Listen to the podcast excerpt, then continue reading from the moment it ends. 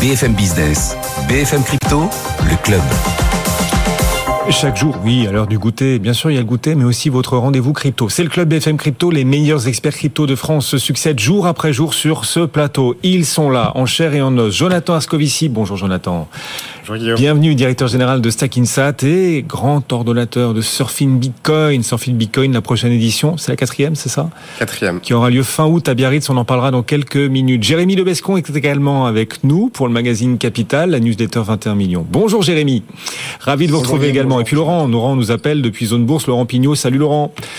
Content de vous oui, retrouver. Bonjour Guillaume, bonjour à tous. Ça va bien là sur le Bitcoin. Effectivement, on est toujours à plus de 30 000 dollars. On la préserve cette barre. On se stabilise sur les 30 000 depuis maintenant trois semaines. 30 700 à l'instant pour le Bitcoin, Laurent. Quels seront les prochains seuils techniques d'après vous à surveiller? Et oui, effectivement, hein, le, Bitcoin gravite toujours autour des, des 30 000 dollars depuis euh, le 21, donc euh, voilà, à peu près trois semaines. Et pour l'instant, le Bitcoin n'arrive pas à donner ce coup d'accélérateur hein, pour sortir de ce palier technique et psychologique autour des 30 000 dollars en gravitant actuellement autour donc des 30 700 dollars. En revanche, si on regarde un petit peu plus les tendances, celles notamment des institutionnels à l'égard du Bitcoin, on observe une nette accumulation des institutionnels sur le BTC, c'est-à-dire que si on prend les ETF comme le BITO de ProShares ou encore ceux de 21 Shares ou CoinShares, on constate une nette tendance à l'achat et à l'accumulation avec plusieurs centaines de millions de dollars d'inflow chaque semaine depuis trois semaines sur ces produits financiers, ce qui coïncide finalement hein, avec l'annonce de la demande de BlackRock pour un ETF spot Bitcoin. Et donc, cette tendance témoigne finalement de, l'engouement des institutionnels à court terme. Donc, cette tendance d'accumulation vient soutenir le cours euh, du Bitcoin à court terme, mais pour l'instant, rien n'est joué puisque énormément d'ordres vendeurs sont positionnés entre les 31 000 et les 35 000 dollars, ce qui joue euh, donc en, tant que véritable mur hein, finalement pour les acheteurs à court terme. Donc c'est réellement cette zone euh, qu'il faut surveiller où les acheteurs et les vendeurs vont batailler dans les prochains jours et prochaines semaines.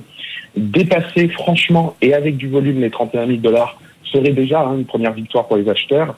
Et puis dans l'autre sens, sous, euh, sous, sous les du Bitcoin, pour l'instant, les 29 500 dollars ont été défendus à chaque fois par les acheteurs depuis trois semaines.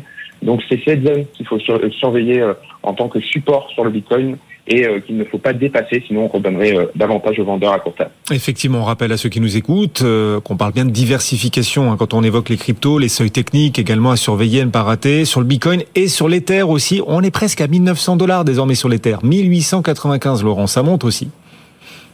Effectivement, c'est une bonne nouvelle pour l'Ether. Alors on reste toujours hein, tout de même bloqué entre les 1800 et les 1900, avec des volumes en plus qui, qui s'affaiblissent sur les derniers jours. Tant que les 1900 dollars ne sont pas franchis, là aussi avec du volume et durablement, nous restons dans cette tendance de consolidation hein, qui dure depuis fin juin sur l'Ether, un peu comme le Bitcoin finalement. Il faudrait euh, pas que, que l'Ether repasse par contre sous les 1800 dollars euh, pour rentrer dans une dynamique baissière à court terme. Mais pour l'instant, on sent bien quand même que, que les jeux sont, sont tournés vers le Bitcoin. Euh, donc voilà, le Bitcoin pourrait euh, continuer euh, d'abord à, à, à, continuer sa hausse et puis les autres crypto-monnaies comme l'Ether prendre le relais.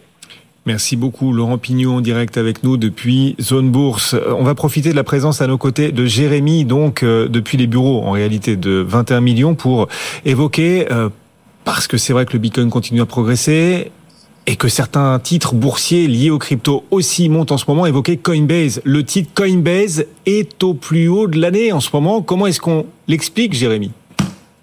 Guillaume, je crois que le mot euh, du jour, c'est l'optimisme. Euh, en effet, Coinbase est au plus haut euh, cette année-là et on tourne autour des, 90 dollars. Alors déjà, ça fera du bien aux investisseurs de l'IPO de, Coinbase qui avaient des raisons d'être déçus ces derniers mois. mais je pense que si on doit parler de Coinbase, c'est aussi parce que bah, Coinbase est un signal. Moi, je suis pas le plus grand fan de Coinbase, qui est un échange qui historiquement pas toujours bien défendu euh, Bitcoin, qui était plutôt dans le camp des, des big blocks euh, lors du hard fork de 2017 entre les supporters euh, du Bitcoin originel et, les, les nouveaux entrants qui, voulaient donc des bloc de Bitcoin plus gros afin de, de mettre plus de transactions. Euh, c'est aussi un échange qui a souvent soutenu euh, des crypto-monnaies sans guerre d'utilité. Bref, néanmoins, euh, Coinbase reste un échange référencé et référencé particulièrement aux États-Unis. Et euh, bah, pas plus tard que mercredi dernier ou mardi dernier, euh, la nouvelle d'un partenariat avec le CBOE qui ne Chicago Boards Exchange Option, euh, la bourse de Chicago pour des, contrats options. Euh, il y a une annonce de partenariat pour euh, où Coinbase serait l'échange partenaire du CBOE pour bah, tout simplement pour leur proposition d'ETF. le CBOE en effet a proposé 5 ETF, pas moins que 5 ETF, en sachant que je rappelle que Coinbase est aussi l'échange choisi par BlackRock pour leur proposition d'ETF. Et ça laisse penser que le marché croit de plus en plus à, à l'autorisation des ETF Bitcoin qui se font à depuis 5-6 ans. On en parlait pas plus tard qu'hier on s'approche probablement du but et forcément donc l'action euh, Coinbase euh, s'en ressent et, euh, cela démontre un optimisme en effet grandissant sur un écosystème qui a pas mal morflé ces derniers temps avec on va pas le rappeler non plus faire la liste mais le choc de Terra Luna, le choc de FTX qui ont peut-être fait du bien à l'ensemble de l'écosystème en termes de nettoyage de fonds mais qui d'un point de vue des investisseurs a pu faire peur. Donc là, ça va mieux. Il y a un, il y a un changement de sentiment. Et de surcroît, ça se démontre aussi euh, de la part de chez les banquiers, chez les investisseurs euh, institutionnels, notamment euh, la banque Berenberg, qui a qui s'est prêté à une prédiction d'un Bitcoin à 56 000 dollars dans quelques mois finalement d'ici avril 2024. Donc on s'approcherait du, du, record de Bitcoin. Et à la banque Berenberg le justifie notamment par le halving. Vous savez, c'est ce fonctionnement qui permet à Bitcoin de réduire son émission son émission de Bitcoin par par deux tous les tous les quatre ans. Euh, bah, tout simplement, là, on commence à pricer hein, cet effet qui, qui, permettrait de réduire la quantité de, de, de Bitcoin en circulation.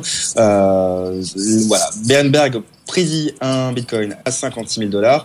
Euh, je ne me prêterai pas de moi au jeu de prédiction, mais quoi qu'il en soit, ça laisse penser que l'écosystème est de plus en plus, de plus en plus optimiste sur mmh. l'écosystème crypto, mais surtout sur l'écosystème Bitcoin finalement. Oui, oui. Mais pourquoi 56 000 et pas 59 000 ou 52 000 Bon, bref, chacun y va de son truc et puis ça permet de faire parler. Et Perenberg d'ailleurs, euh, du coup, fait parler aussi ici au cœur de ce club BFM Crypto. Vous avez raison de le souligner. De plus en plus de, de planètes s'alignent pour euh, montrer effectivement que l'écosystème attire de plus en plus l'intérêt des institutionnels, les investisseurs institutionnels qui, d'ailleurs, c'est une info que vous avez repérée, trouvée, détectée pour nous, détiennent de plus en plus de crypto de façon directe ou indirecte dans leurs fonds, Jérémy.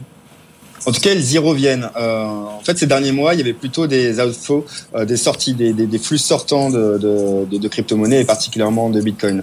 Là, il y a un rapport hebdomadaire de, de CoinShares, un site d'analytique, mais aussi euh, un, fonds euh, par ailleurs, euh, qui, qui produit un rapport hebdomadaire sur les flux entrants, donc ce qui démontre des achats, et les flux sortants, ce qui démontre des ventes des fonds. Les fonds, ça peut être Grayscale Trust, ça peut être justement le fonds CoinShares, ça peut être ProShares ETF. il s'avère que, ne serait-ce que sur cette dernière semaine, on est à environ 140 millions euh, de dollars euh, d'achat, euh, ce qui poursuit une, hausse finalement, une hausse une tendance sur les trois dernières semaines où on totalise environ 500 millions de dollars de flux entrants au sein de ces fonds. D'ailleurs, il faut signaler que c'est assez intéressant pour, pour le noter que c'est des fonds des fonds allemands qui mènent la danse de quelques millions de dollars de plus que, que des fonds américain. Et surtout, ce qu'il faut signaler, c'est pour ça que je disais tout à l'heure que c'était euh, Bitcoin hein, qui, qui, suscitait euh, l'optimisme, euh, l'optimisme, pardon. et ben c'est tout simplement Bitcoin qui, qui remporte, qui, qui, est le plus acheté par, par ces fonds et hmm. loin devant. On est à environ 130 millions de dollars de, de Bitcoin achetés par par ces fonds sur cette dernière semaine contre 3 millions de dollars d'Ether, donc c'est à peu près 40 fois plus, 50 fois plus. Et donc ça démontre bien que bah, les investisseurs institutionnels sont de plus en plus intéressés par ce que représente finalement un Bitcoin. On est dans une grosse période d'inflation. Euh, les, euh, les, banques centrales respectives aux États-Unis, en Europe, continuent de monter leurs taux. Et euh, bah, de plus en plus, ces fonds finalement commencent, à, racheter du Bitcoin tout simplement parce qu'il y, a, la demande, pour cet actif-là dans, cette période-là. Donc quoi qu'il en soit, c'est assez rare que, que, je le dise moi, surtout sur ces dernières semaines et ces derniers mois qui étaient plutôt qui étaient plutôt tristes. Mais encore une fois, c'est un c'est un c'est plutôt un signal positif pour l'écosystème Bitcoin. Effectivement, et notamment pour euh, Bitcoin qui reste moteur de cet écosystème. Vous l'avez expliqué, illustré. Vous faites plaisir bien sûr aussi à Jonathan Ascovici qui est là, qui est un Bitcoin maximaliste, qui croit dur comme fer. Hein, euh, le sens, le rôle de Bitcoin dans le monde de demain. Bitcoin, dont vous avez repéré d'ailleurs, Jonathan, alors qu'il est peut-être pas au plus haut historique face au dollar, loin de là encore, mais il est quand même sur des plus hauts, sur des records face à d'autres devises.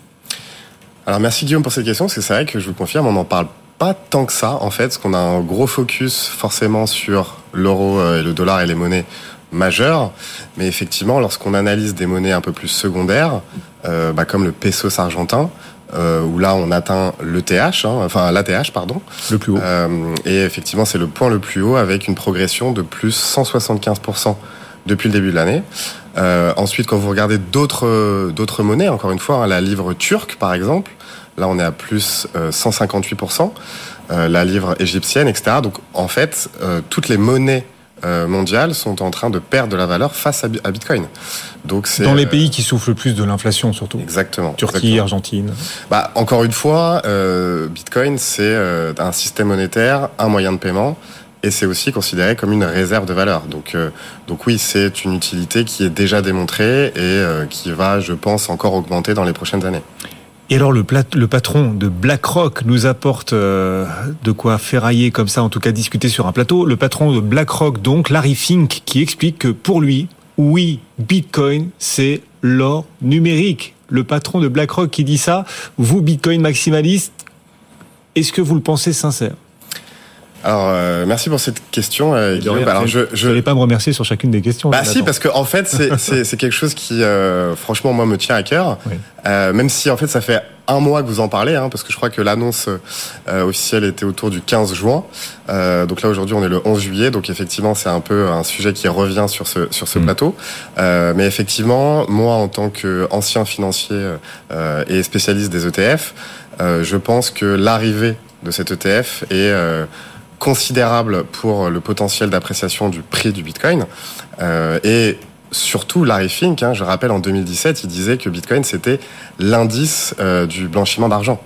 Et donc aujourd'hui, quand on voit le patron du monde, parce que clairement euh, BlackRock a une influence mondialement très importante, déclare publiquement que Bitcoin est une réserve de valeur comparable à l'or, c'est euh, un cataclysme positif, évidemment, euh, pour, euh, pour Bitcoin, sachant qu'évidemment les ETF, hein, pour rappeler rapidement ce que c'est, hein, c'est un produit qui va répliquer la performance d'un sous-jacent.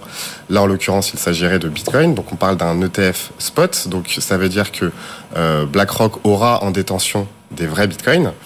Et, et ben voilà, hein, l'ETF Bitcoin va permettre à, euh, au grand public de rentrer finalement dans des enveloppes euh, fiscales, hein, mhm. notamment le 401k aux États-Unis. Et euh, bah, forcément, ça va driver euh, une collecte euh, monumentale, ce qui va nécessairement euh, faire monter les, monter les cours. Mais pourquoi c'est pas déjà le cas? Enfin, Bitcoin, il est à 30 000, 30 700 et quelques aujourd'hui. On aurait pu se dire que l'impact sur le, cours serait, serait plus, plus massif. Vous dites, vous dites, ce sera, c'est un tremblement de terre positif pour le Bitcoin. Alors, évidemment, l'arrivée sera progressive. Encore une fois, on n'en est qu'au début. mais effectivement, tous les les conseillers en gestion de patrimoine, les financial advisors aux US, vont pouvoir très facilement maintenant proposer mmh. cet instrument financier à leurs clients. Euh, parce qu'effectivement, aujourd'hui, euh, certains euh, CGP ou financial advisors n'ont pas vraiment les outils qui leur permettent de bien conseiller les clients. Même si en cherchant bien, en fait, il existe des solutions. mais mmh. effectivement, l'ETF est et le produit euh, parfait pour ça. Je vous imagine déchiré. Encore une fois, vous adorez vraiment le Bitcoin pour les valeurs qu'il porte. Euh, là, on a Larry Fink, le BlackRock, le premier gestionnaire d'actifs au monde, qui euh, propose des ETF Bitcoin, qui explique que le Bitcoin c'est l'avenir, c'est l'or numérique, mais qui s'inscrit pas complètement dans tout son business dans la philosophie de Satoshi Nakamoto. Alors voilà, vous votez Larry Fink ou vous restez sur Satoshi Nakamoto pour la suite? Alors pour moi, les deux ne sont pas incompatibles, mon cher, mon cher Guillaume. Euh, pour moi, en fait, Larry l'arrivée de cet ETF Bitcoin va favoriser l'adoption de masse. Euh, et donc, euh, qui dit adoption dit meilleure compréhension. Euh, donc, quelque part, ça institutionnalise le Bitcoin. Et normalement, en tout cas, c'est ma conviction, et notamment à travers Surfing Bitcoin, c'est ce qu'on essaie de faire, d'éduquer les gens pour leur montrer qu'il est quand même hmm. très important de détenir ces clés privées dans une logique évidemment de souveraineté patrimoniale et monétaire. Et donc, pour moi, ça va arriver dans un second temps. Oui, mais Bitcoin, il est là pour désintermédier, décentraliser le monde. Euh, le TF BlackRock, euh, il désintermédie rien du tout et il décentralise rien du tout, au contraire. Alors, je suis parfaitement d'accord avec vous, euh, sauf qu'encore une fois, il faut passer par cette phase d'institutionnalisation, d'adoption massive pour faire finalement rentrer bah, des investisseurs particuliers sur cette classe d'actifs mmh. et dans un second temps leur faire comprendre que l'important est bien de détenir ces clés privées donc ça va se faire dans un deuxième temps de mon point de vue je vous trouve super optimiste et euh, bien, là, confort et tout. Même sur l'euro numérique, tiens, on va parler ensemble de l'euro numérique, c'est vrai, parce que les Européens ont donné, livré un peu plus de détails ces dernières semaines sur ce que sera le visage de Cash Plus. On connaît son nom d'ailleurs, l'euro numérique s'appellera Cash Plus. Et vous estimez que bah, c'est une bonne nouvelle, là aussi, pour le Bitcoin? Alors pareil, ça peut paraître contradictoire euh, et, et j'en suis parfaitement conscient, mais pour moi, encore une fois, le gros problème de, Bitcoin aujourd'hui, c'est son adoption et son utilisation. Et ça passe forcément par de la notoriété et de la communication.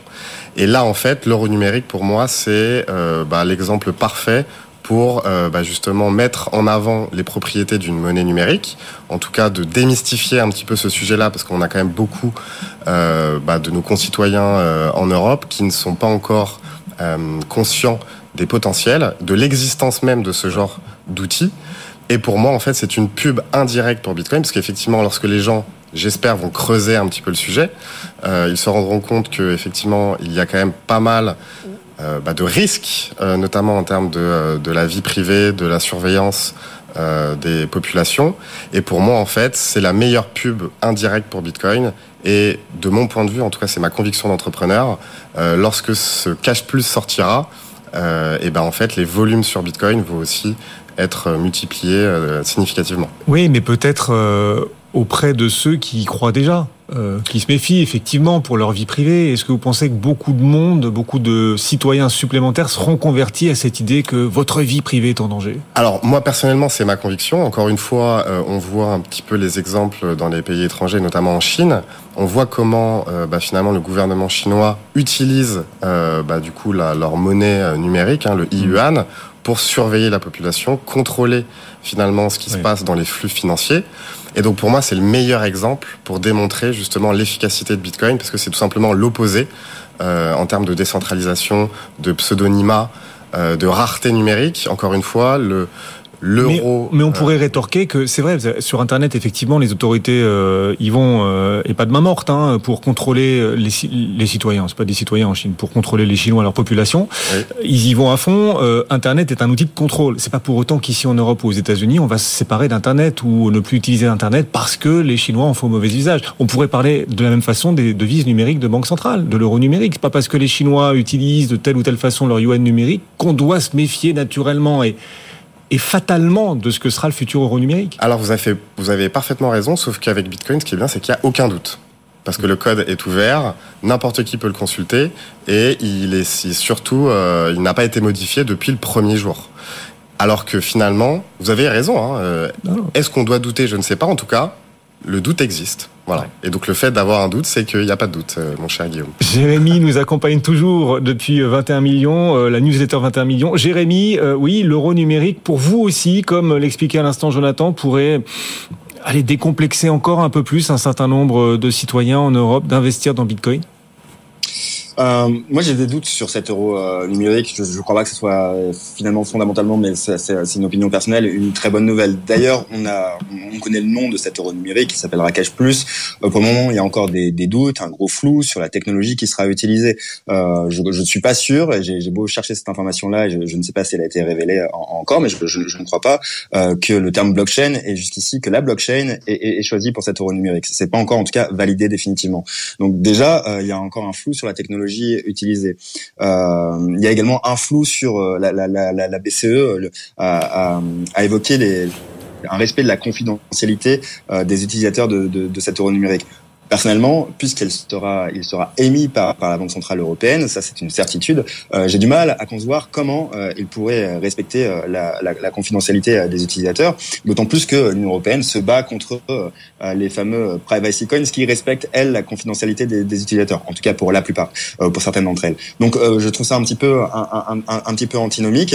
et encore une fois, tout à l'heure, Jonathan parlait, de doutes. Euh, c'est vrai qu'avec Bitcoin, il n'y a pas de doute. On, connaît le supply final, euh, on connaît le but final, c'est 21 millions, et en plus, 21 euh, millions d'unités de, de, Bitcoin, de, pas de Satoshi, parce que là, il y en aurait beaucoup plus. mais et puis surtout, chacun, chaque paire, chaque utilisateur d'un nœud peut vérifier ce qui se passe, peut vérifier ses transactions, peut vérifier qu'elles sont bien arrivées, peut vérifier qu'il n'y a pas de mauvais acteurs.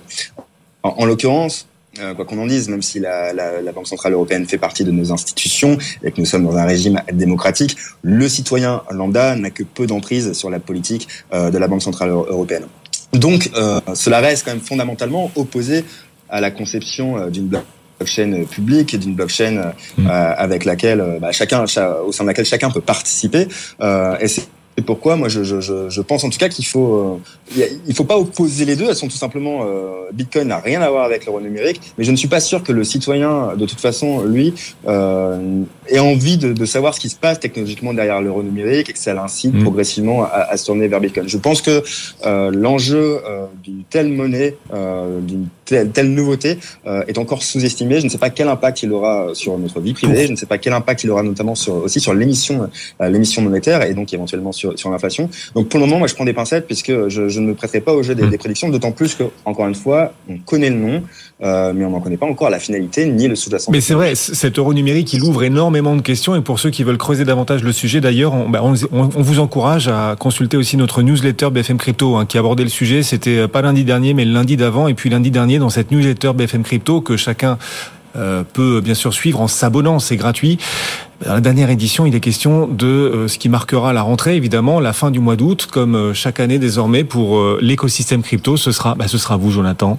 Surfing Bitcoin, quatrième édition à venir. Les dates exactes, c'est les... Alors c'est 23, 24 et 25 août au Casino de Biarritz. Ok. Et de quoi sera-t-il question? Qu'est-ce qui va peut-être différencier cette quatrième édition des précédentes sur Surfing Bitcoin? Alors plusieurs choses, euh, Guillaume. Euh, déjà, nous, en tant que Bitcoiner, on est convaincu que euh, son potentiel va se développer à travers la technologie de deuxième niveau qui s'appelle le Lightning Network. Donc cette année, on a décidé de dédier une journée entière au Lightning Network, à la fois en fait pour les débutants et pour les plus expérimentés. Donc ça, ça va être un temps fort de cette quatrième édition. Et donc, euh, petit scoop, hein, mais bon, on l'a déjà publié. On aura le co-créateur du Lightning Network qui sera avec nous, qui va justement animer des workshops euh, pour justement vulgariser au maximum cette technologie qui, pour moi, est l'avenir du Bitcoin, surtout en tant que moyen de paiement. Qui permet d'associer le Lightning Network, qui permet d'associer les usages aux crypto, c'est ça hein, Alors, c'est pas aux crypto, hein, c'est bien Bitcoin, c'est une euh, technologie de deuxième niveau sur Bitcoin qui va permettre de rendre les paiements Bitcoin quasi instantanés, beaucoup moins coûteux et qui va renforcer d'ailleurs l'anonymat. Ok. Donc ça c'est le premier temps fort, je dirais. Ensuite on a euh, et ça c'est une petite euh, exclusivité, on a la chance d'avoir encore une encore que vous avez déjà publié quand même déjà aussi. Et d'ailleurs Pauline Armandé, d'ailleurs je la remercie qui a qui a rédigé justement hmm. euh, là-dessus euh, bah, dans sa newsletter. Euh, donc effectivement on a la chance d'avoir le colonel Duvinage donc c'est un. Il sera à Surfing Bitcoin. Il sera à Surfing Bitcoin. Qu'est-ce qu'il vient faire Un haut fonctionnaire euh, de la gendarmerie euh, nationale qui s'occupe de tous les sujets liés à la cybercriminalité, euh, qui évidemment est un fléau aujourd'hui pour bah, tous les acteurs de l'écosystème, hein, parce qu'en fait tous les jours, moi d'ailleurs en tant que patron de Stackinsat, tous les jours, on a ce genre de problématiques auxquelles on est confronté, et donc il va apporter un témoignage justement sur quel est le métier finalement de la gendarmerie par rapport à ces, à ces sujets-là. Et euh, troisième temps fort, et ça aussi, euh, mm. nos participants y tiennent énormément, c'est le La session de surf. Ah non. Non, non, non. Alors ça, effectivement. Ils y tiennent aussi. Alors, ils y tiennent aussi. Et il y aura en fait des activités extra-scolaires, si on peut dire ça comme ça, avec de l'initiation au surf. Ah oui. Euh, J'espère d'ailleurs vous y voir, euh, mon cher Guillaume. Non, non, non. Cette fois, c'est du surf sous-marin, moi. Du surf sous-marin. Ouais, je vous montre. Euh, c'est pas mal. On est sous l'eau souvent. Euh, donc non, non. L'idée, c'est de, de, proposer un contenu que nos participants euh, bah, raffole, à savoir celui euh, basé sur le thème de l'économie et de la géopolitique. Donc ça, ça va être un gros thème, donc une journée entière avec plusieurs thèmes, comment Bitcoin va tuer les banques centrales. Euh, finalement, aussi, et ça c'est un sujet d'actualité avec la guerre des, des monnaies, et notamment, euh, bah, je ne sais pas si vous avez vu, hein, les BRICS, euh, qui sont en train d'étudier une, nouvelle monnaie. Qui une monnaie commune. exactement, qui va justement être abordée à, euh, à Surfing Bitcoin cette année. Ce sera donc fin août à Biarritz. Jonathan Erskovici, directeur général de Stackinsat et grand ordonnateur de Surfing Bitcoin. Salut Jonathan, merci beaucoup. Bel été d'ici là. Un grand merci à Jérémy Lebescon qui nous accompagnait depuis le magazine Capital. Salut messieurs.